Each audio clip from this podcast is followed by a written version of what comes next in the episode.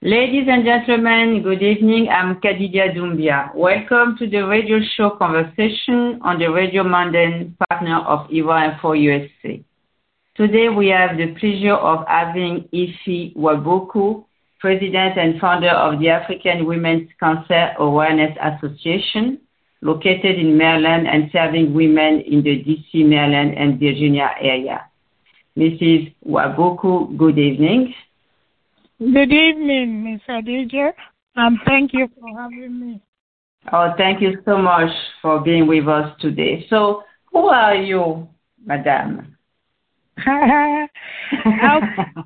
My name is Ify Nwabukwu, and I'm originally from Nigeria.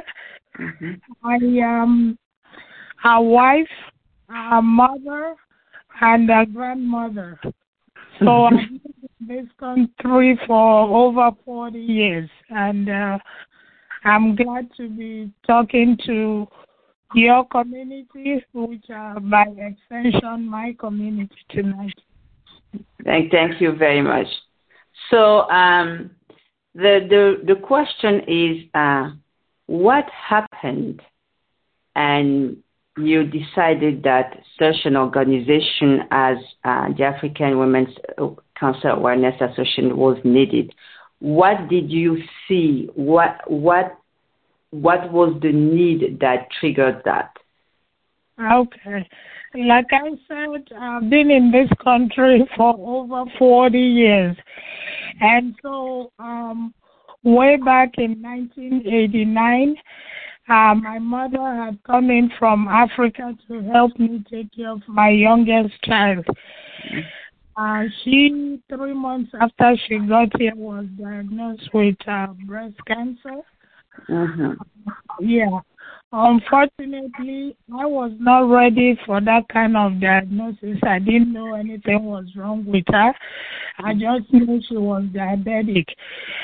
So we had gone to her doctor to uh, uh, register her so that uh, she can be going to this particular doctor while she was here before she goes back. So it was the endocrinologist who found the lump Mm-hmm. on her right breast. Mm-hmm. And so um, I didn't have insurance for her. I wasn't expecting her to have the serious illness other than her diabetes.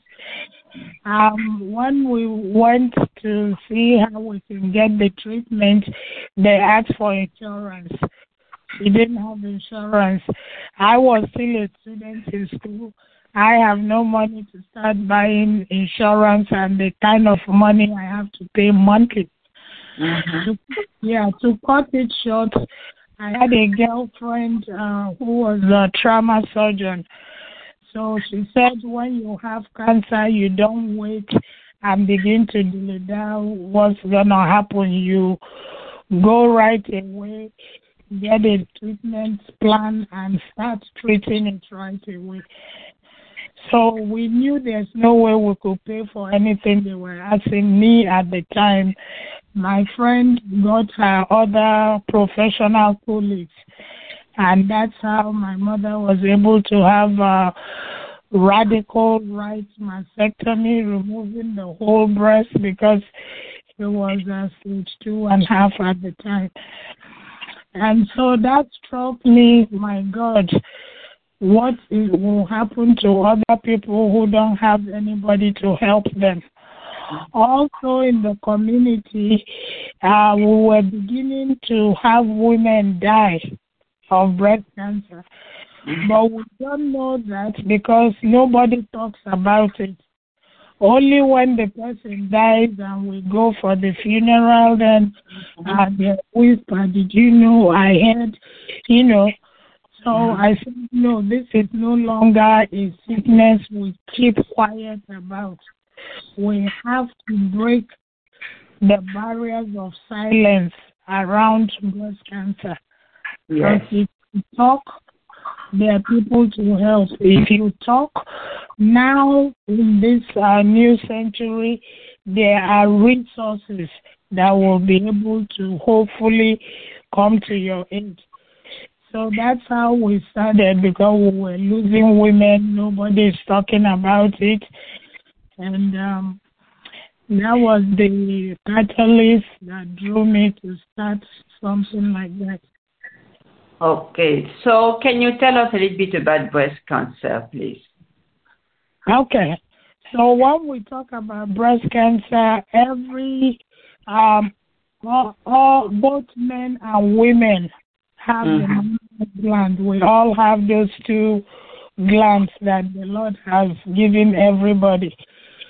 However, the women ours develop more because uh, again we have been made in a way that we are the ones that uh, when you have babies, you that's where the milk comes from.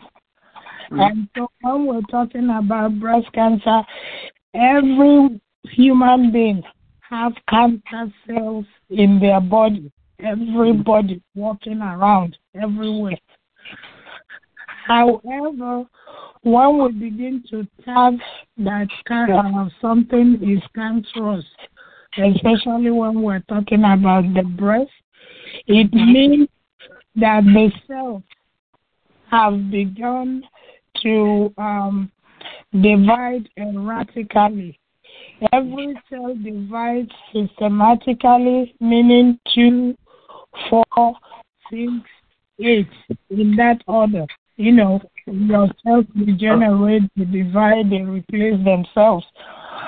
But the once once in a while you have human beings that just do no longer divide in the systematic way.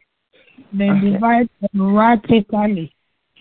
And so those erratic division instead of two, four, now becomes two, nine, a hundred, one thousand.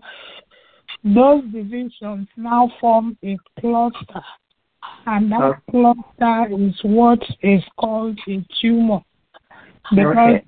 the breast cancer is forming in the mammary glands. So that small space, after a while that the cell keep dividing erratically, that's what forms a cluster. It's you know like you're uh, using things, pushing them in a small space and then that's what uh, hardens up and become a tumor. That's the layman's terms. However, what we have to know is that you hear about breast cancer, lung cancer, pancreatic cancer. Yes. The site, yeah, the site of uh, the etiology or the origin where it started. That's how it gets its name. It's called breast cancer because it started in the breast. Okay. Uh, pancreatic cancer, when it started, it starts in the pancreas. Mm-hmm. Uh, lung cancer. So these cancers can start in a particular place, but if left untreated, now begin to travel and branch to other parts, other organs. So mm-hmm. now you have what we call metastasis because it has now gone from the breast to the lung, sometimes okay. from the lung to the pancreas or to the liver. So you know, it, it's uh, this is broken down as best as we can so that everybody understand the concept. Okay, thank you so much. So um, how did you uh, establish uh, the center? What was the steps, and how many women do you see each year? Okay, we as when um, I called. Uh, first of all, by training, I'm a registered nurse. I'm working on uh, being a nurse practitioner. So mm-hmm. when we first started, what I did was to call a meeting of some of our women from different countries because I know the people I started with, uh, there was somebody from Ghana, from Sierra Leone, from um, Tanzania, and then so we had uh, Uganda. So we came together as women and said, hey, what can we do to be helping our women moving forward?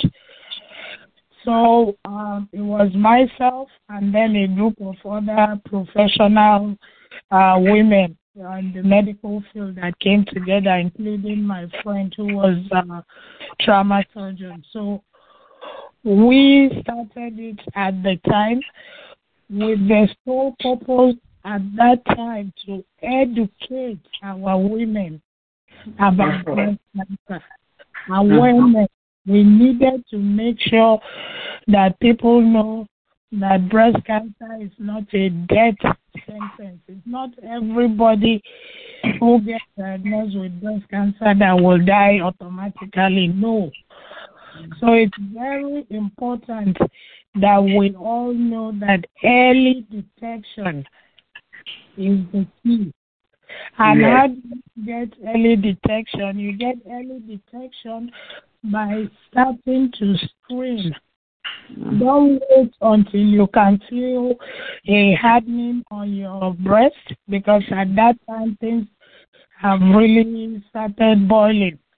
Yes, so, absolutely. Uh, yeah, at least in, in in the environment we live in, from 40 years and above, make sure you get your yearly mammogram. It's not when you do the first one, no problem, then you don't go again. However, if you have a family history, I do. My mother had breast cancer. My aunt had breast cancer. So if you have a, a family history, you go to your primary care physician and see if you can start your own screening earlier. Also, if you have a family history, we would work with you so you can see a genetic counselor and they mm-hmm. have a basic test that they run to see if you will be susceptible to breast cancer because it runs in your family. So these are preventive things you can do for yourself. Yes, absolutely. Yes. So um, in in the African um, diaspora, what is uh, the percentage of cancer that uh, you you know about? Is it very high or because uh, African people tend to neglect, you know, the checkup and everything. So what? Right. What? Yeah. so uh, the answer to that one is that at this time uh, we must, you know, give a shout out to most of our uh, medical people in the diaspora mm-hmm. because some of them are doing serious research. Uh, in the University of Chicago, for example, we have a doctor uh, Olufumi Olopade, who has done quite extensive research.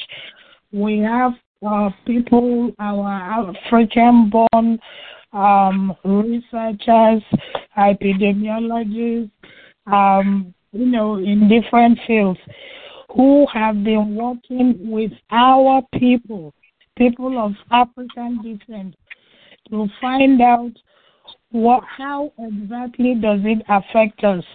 Yes. And from research, we now know that it affects people of African descent at a higher rate than our Caucasian counterparts, and at an earlier rate. You know, it affects us much earlier.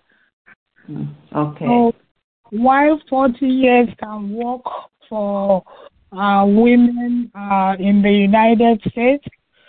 40 years, unfortunately, may not necessarily be the medium age for us to start screening for breast cancer in uh, most of the African countries, or if you're a product of uh, somebody who is from the African um, descent. So it affects us at a much earlier stage. Okay. mortality, mm. yeah, mm-hmm. the mortality rate, uh, unfortunately, is also higher for us for so many other reasons and variables. In Africa itself, mortality rate for breast cancer is extremely high because you and I know we don't have all the treatment modalities. Uh, first, detecting it early. Second, when it's detected, what treatments are they getting? And so, what we are proud of is, you know, our African um, uh, medical personnel, educationists, researchers who are working diligently to make sure that the cancer treatment we have now is not a one fit all. You know, mm-hmm. it's not a one size fit all. Yes. So it's good that they are working hard to make sure that when we're diagnosed with cancer, especially if you're an African, that the treatment is tailored specifically for people of African descent or specifically for individuals. That's the way it's going now. Whereby okay. Wonderful. You, yeah, you have targeted treatment as opposed to the same thing for everybody. Yes, this is wonderful. So, who are your partners in that? Um, to be fair, uh, over the years, we have grown, and luckily, we have earned the trust of, at least in the DMV area, all the major medical uh, facilities and centers. Howard University Cancer Center, for example, from when we first started, have been in the forefront and have been our strongest supporters. They have uh, way back from when we started in 2005 and 2006 allowed us to bring in 10 African women for screening at no cost at their facility. Yes. Like I said, it's better we catch the cancer early than mm. wait. So instead of saying you don't have money to do a mammogram, here is a hospital that say bring them here. Also, we have uh, another institution in uh, the district, the Breast Care for Washington. Yes. They they have a mammo van. So we worked out a system where they can come to our facility in Greenbelt, Maryland every other month or as needed. And our in our women, in fact, is open to everybody. Our women can register and come on that day, go in the van, one individual at a time, then okay. your and the results come out, they send it to you and your primary care physician. Mm-hmm. We have um, Georgetown University. Yes. So, yeah, they also were working with them, and they also even provide a van for when we have uh, five women or more. They oh, this is wonderful. So I think the problem is uh, the lack of uh, information for exactly. men in the community, right? Exactly. So I'm picking specific example because all these institutions and facilities are willing to help us work with our women. So all I'm trying to say is um, they are opening up so that we cannot say we are disenfranchised. We have challenges. However, everybody is working to help us overcome what the barriers are so you can get screened early.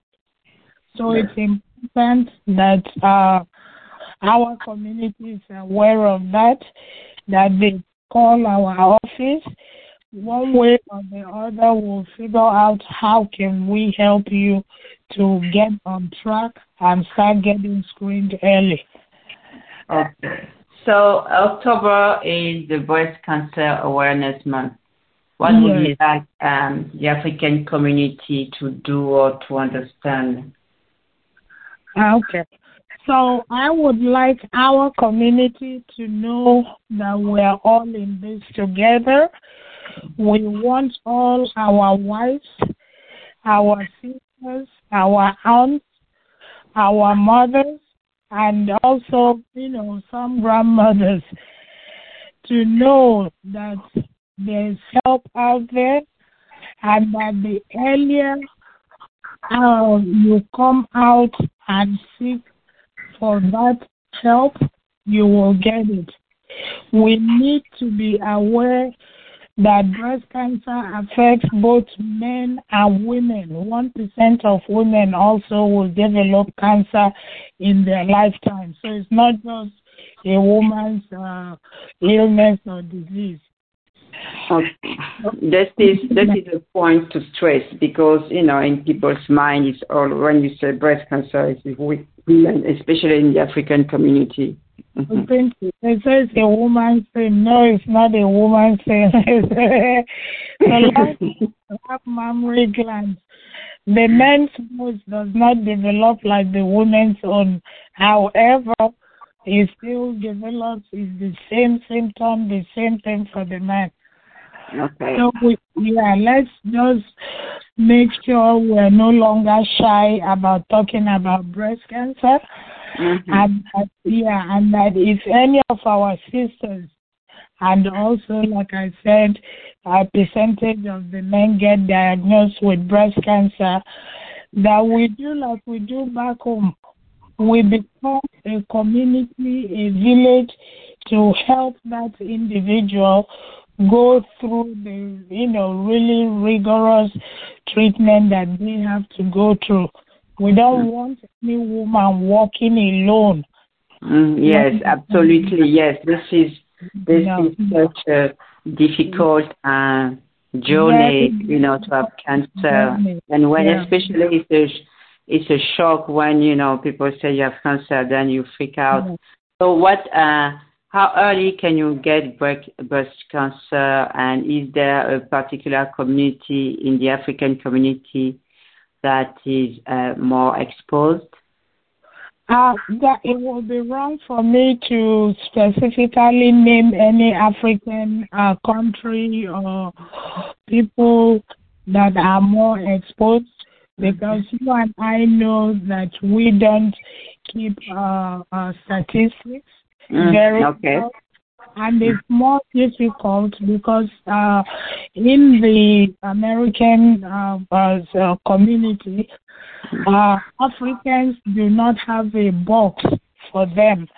If okay. you go to the hospital or most hospitals and you're doing your intake form, we are classified or submerged into African American Yeah. Yes.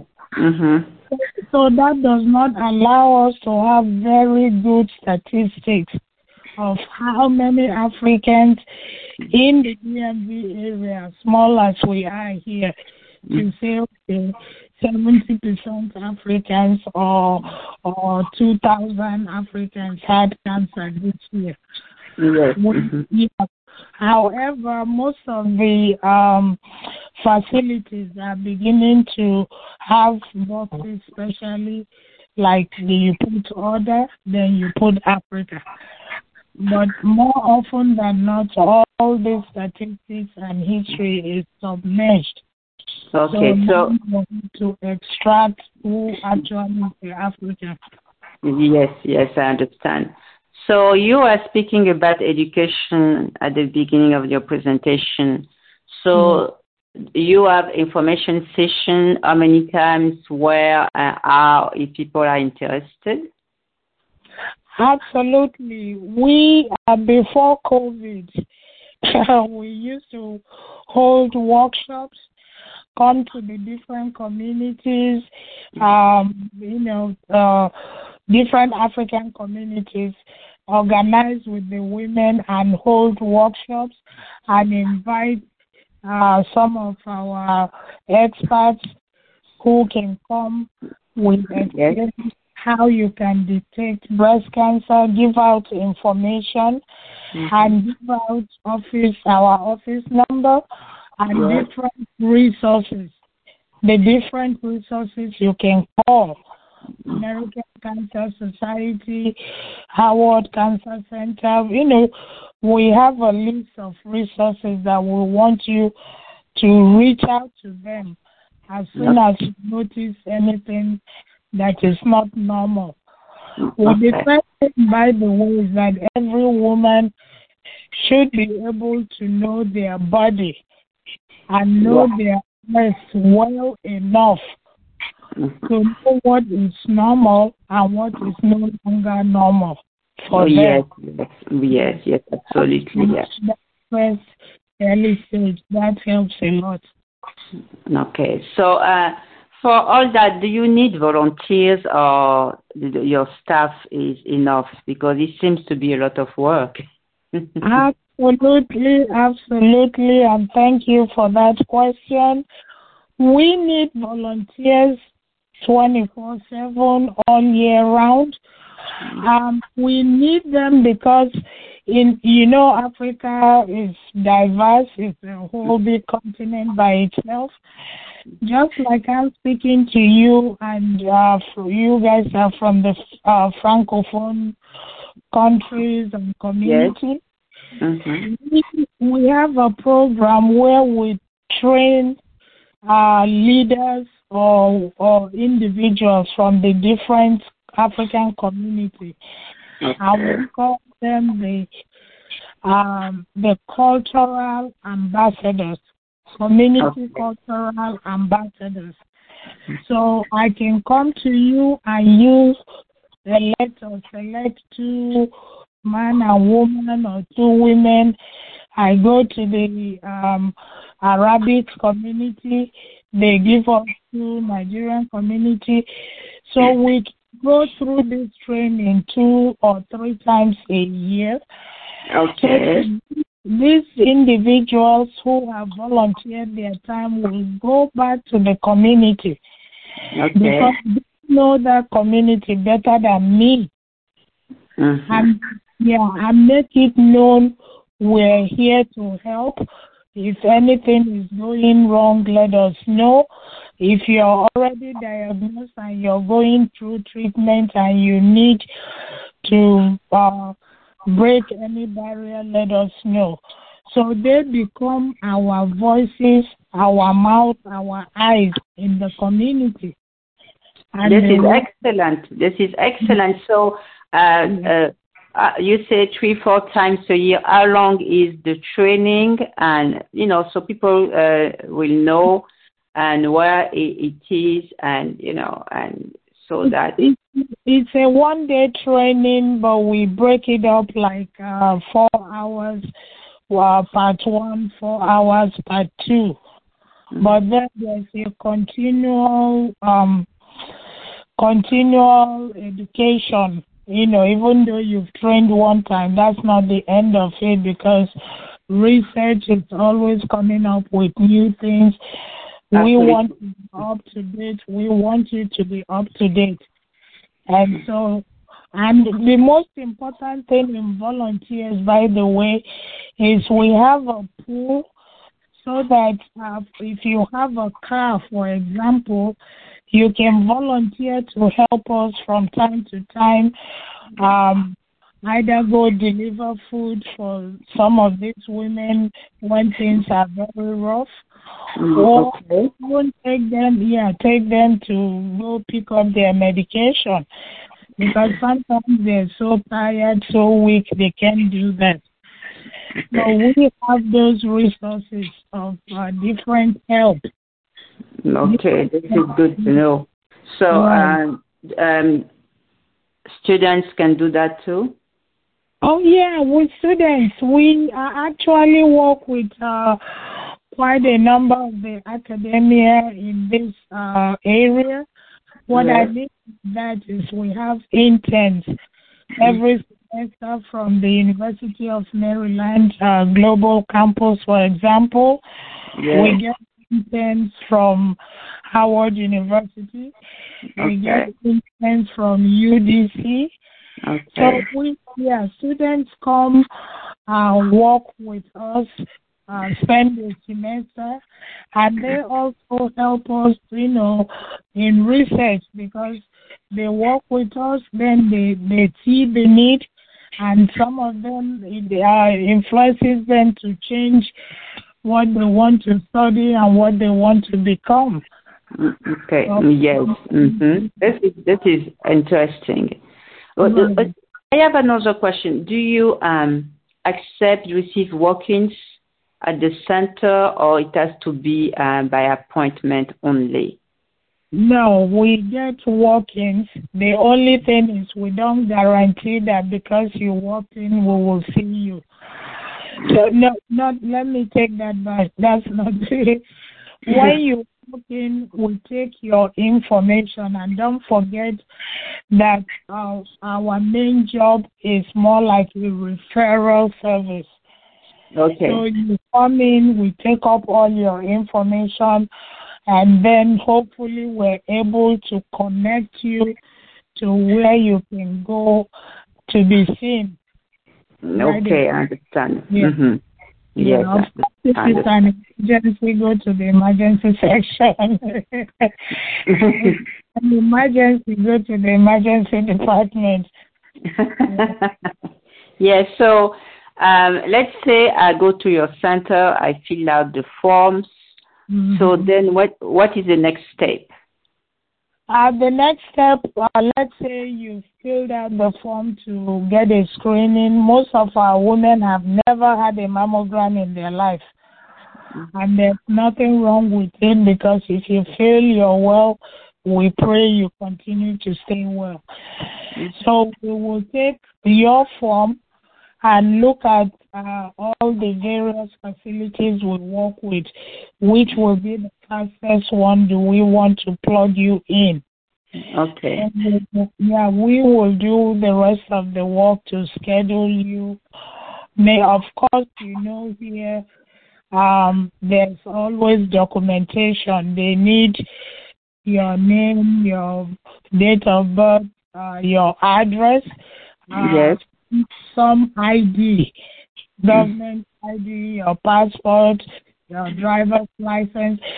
So all those information we have to collect, make sure it's correct, and pass it on to whichever facility that we're directing your records to, and then work with you and that facility to make sure that everything is correct and that you're seen at the very earliest time. Okay. So and then you schedule an appointment, right? Yes, we schedule an appointment and we let you know, and we make sure that you're able to uh, meet that appointment. Okay. So uh, transportation to be a Mhm. reason why you couldn't go to Howard. mhm. So okay. we have resources that we can also. That's why we need volunteers, or we can use some of our resources and pay for Uber or Okay. Take you to that uh, uh, appointment. Yes. So um, volunteers. So that means that you need. Uh, ideally, that will be go to have volunteers in every community because um, uh, that will make things easier, right? Yes, yes. Mhm. To make it easier because don't forget also one of our biggest um is is a blessing but sometimes it becomes a barrier. Is language. Is Yes. language. We Mhm. all speak different languages. Yes. So we want to make sure that the people you're trying to reach can understand what you're saying. yes. So if I have somebody from your community they, and they're trained and we keep working with them, when they come, they can break it down in the language that the auntie or the grandma understands. Oh, is that what it is? So it makes it easier and makes it you know, a more happier experience. When you're sick, there's nothing to be happy about. Mm-hmm. But sometimes people feel a little bit more at home to know that you're looking at somebody who looks like you and who can speak your language. Absolutely, yes, and this is understandable. So, um, so to let's say to get an appointment, how long uh, one has to wait? Is it a week, a month? No, we don't put time in. Like I had said earlier, once you can walk in, or if you come to the office or call on the phone, mm-hmm. um, I'll give the, the phone number and the address at the end of the show. But once you can do that, we don't say one month, two months. Hell no. We work fast and as best as we can to make sure we get you scheduled right away so you can be seen. Okay, good. Yes, mm-hmm. because you never know. Mm-hmm. Yeah. yeah. Yes. Mm-hmm. So, um, my understanding is that uh, you are opening a facility in another state. Yes. Um, we recently registered in Atlanta, Georgia. Okay. So, yeah, so we have also opened up in Atlanta, Georgia, and um, hopefully it will pick up like we have done over here. Yes. So, um, so let's say so. Uh, so what you're saying is that if you cannot uh, take people here, they can go to Atlanta. That's what you're saying. Uh no. Mm-hmm. What we're saying is that gradually we want to make sure that in whichever state you live, mm-hmm. that there is um, either an office or mm-hmm. there are people who can help in making sure that you get the medical attention that you need. Because uh, so far from when we started, we've concentrated only in the DMV area. Yes. Uh, we encourage other states to work with us to start up things in other states or okay. even their own. The important okay. thing is for all of us to collectively work for better health for our community. Okay, very good, very good. So in the next five years, do you think that you will keep on opening all other facilities in the country? Absolutely. We uh, plan on continuing working in other states and making sure that there's good education awareness mm-hmm. and that our community members all around the uh, United States are able to respond to the need when it arises. So, yes, we will continue to do that. And yes, we have a lot of our medical community yes. in the African diaspora that are doing great things. So we want to be a part of it, and we also want the medical community to be a part of our community. Absolutely. So that, mm-hmm. yeah, so that collectively mm-hmm. we all can have better results mm-hmm. than you know having our mortality rate to keep going up. But yes. we are very, very thankful to um, our African born medical personnel in whichever area they are because they are doing great work in this country, like you know, and they are reaching back and working with our community to make sure that our community is a healthier community. Yes. When you're healthy, we can be more productive. Absolutely. So I have I have one question because um, the mortality not not the mortality, but uh, we have a lot of cancer in our community. That means that at home, excuse me, it's the same thing. So is uh, there a way? Is there a way to um, collaborate with um, uh, doctors, physicians at home, so that they can, you know, uh, we can support them uh, in the same field, you know, because cancer is a, serious risk for women, African women, wherever they are. Yeah, that's a wonderful question, and that brings me to the other thing that uh, our organization do. We do a lot of medical missions to African countries. Okay. And, yeah, this uh, and so what we do is to work with your community. Okay. if we want to go to Senegal or, or any of the countries there, we will work with your community, leaders from the community, so you can connect us to the uh, Department of Health or clinic or some medical outfits that we can begin to communicate with and okay. organize ourselves where the two parties from here in the United States and back in Africa okay. can collaborate, partner, and organize either a one week, okay. more than not a one week, uh, well planned and well executed medical mission. For our organization, from here, we will come with a team of doctors, doctors in different fields. We would come with educational materials. Okay. We would come with medications. So before such medical mission, we go out solicit for help uh, for materials okay. and that medications. We solicit for experts, doctors in the various fields of expertise who can come and help us go treat and work with our families back in Africa. And okay. then we prefer that uh, it's an ongoing relationship. It will not just be that you come for one week and you disappear. Yes. Okay, good.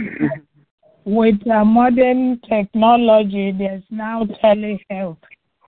So you will form a good relationship with people or with facilities back home so that even after the medical mission, there's still communication going on and then there's follow up on the okay. people we saw. Mm-hmm. Okay. So I have I have one question then. Um, let's say that uh, you decide to go to uh, to Senegal. You're in contact with uh, some physicians, doctors there. So um, uh, it it is. Do you, uh, where do you get the fund to uh, to to do those missions? Do you have grants for that? Uh, it's any medical mission is capital intensive, meaning it costs some money to do that. Mm-hmm. So that's where our community come in. We solicit for grants if we can get it. Mm-hmm. We solicit for uh, fundraising people to donate. Okay. Yeah, we have to pay for all this medical personnel that have to travel from here to there. Yes. So we we are a 501c uh, nonprofit organization that is duly registered in the United States. Yes. So we are always asking for funds. Okay. For donation. Uh, October is Breast Cancer Awareness Month, and uh, we have a fundraising event on October 30th. Okay from 10 mm-hmm. yeah, from 10 to 2 it's gonna be virtual because of the period we're in we're still in covid times yes so i will provide you that information All right. Uh, yeah it's gonna be a virtual uh fundraising event mm-hmm. and it's more like a telethon this year whereby we are asking people to call in and make their donation Okay. or go on our website and also make your donation. We use the funds to do medical missions. We use the funds to help our sisters and our brothers right here in the United States to make sure they don't lack anything when they are diagnosed with cancer, especially breast cancer. So the website is www.awcaa.org.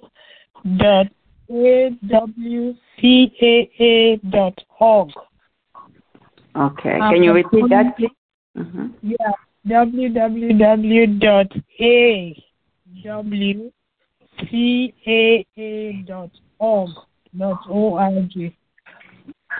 Okay, so but you you forgot to mention something. You just received a prize, an award. okay. So um, I just want to say that we we have been blessed, and uh, me being the leader of the organization, want to thank the community. Um, we have our work have been recognized. So we uh, just a couple of days ago uh, got an award from the AARP recognizing us. It's a national award whereby five different other organizations were recognized. So AWCAA was one of the organizations that have now won the 2022 AARP Purpose Prize Award, and we are Can, very can you can you tell people what is AARP? AARP is a 38 million strong membership organization in the Americas that uh, is um, an association for their members. You have to be 40 years and above.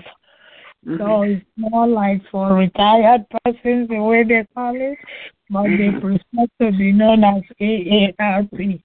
yeah. Eh, Yeah, so they do a lot of work uh, in the community. It's a membership association.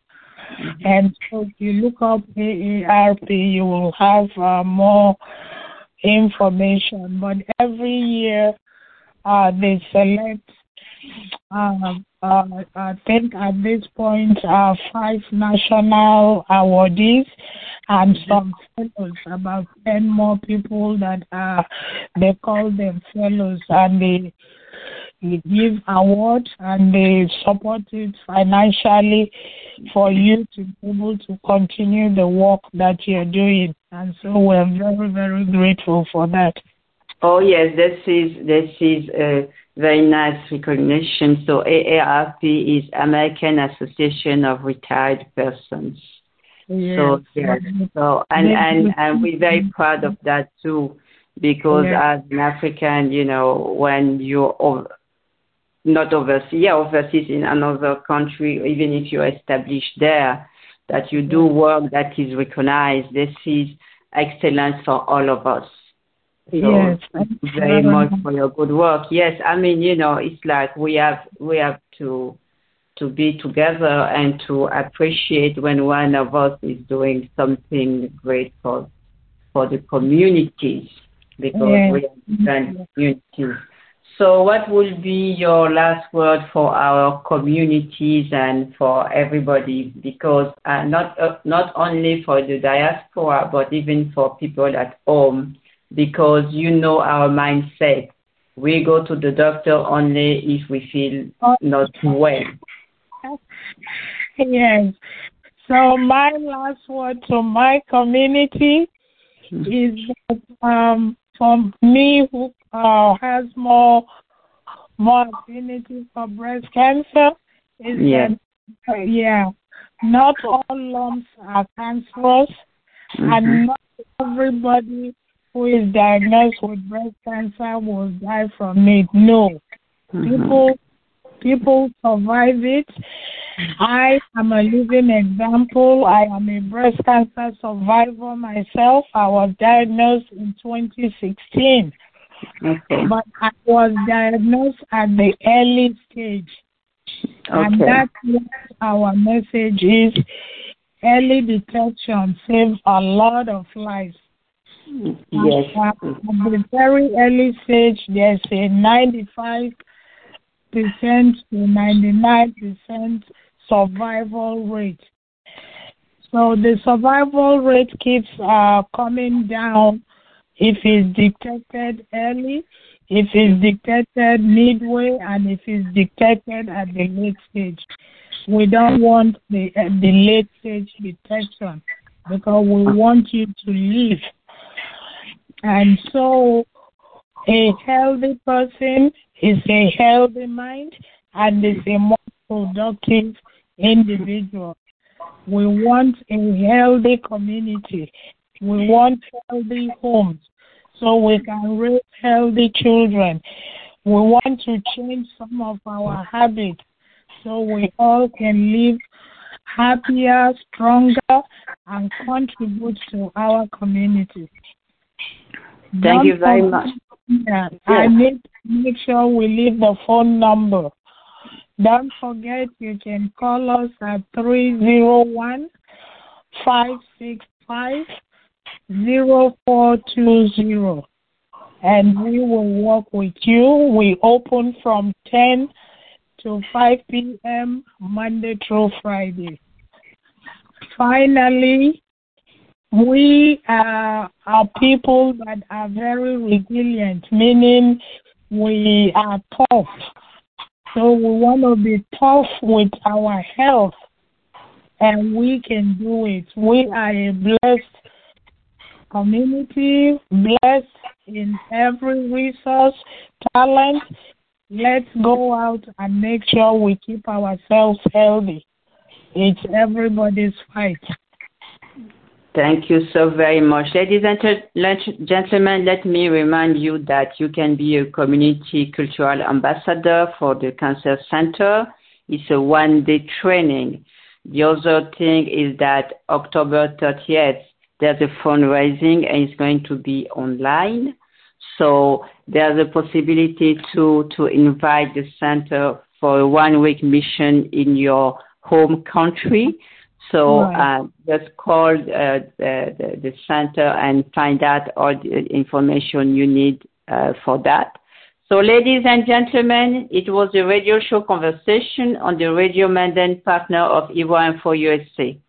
We had our guest, Ify Nwabukwu. Madame, thank you very much for being with us today. That was a pleasure and that was there was a, there were a lot of information needed by our community. Thank you very, very much, and my best regards to all our brothers and sisters out there. Let's take care of each other. Thank you for thank having you. me. Thank you. Thank you. Bye bye. Bye. The link of the recording will be available on Facebook, LinkedIn, Spotify, Overcast. Thank you and au revoir. Au revoir, my dear.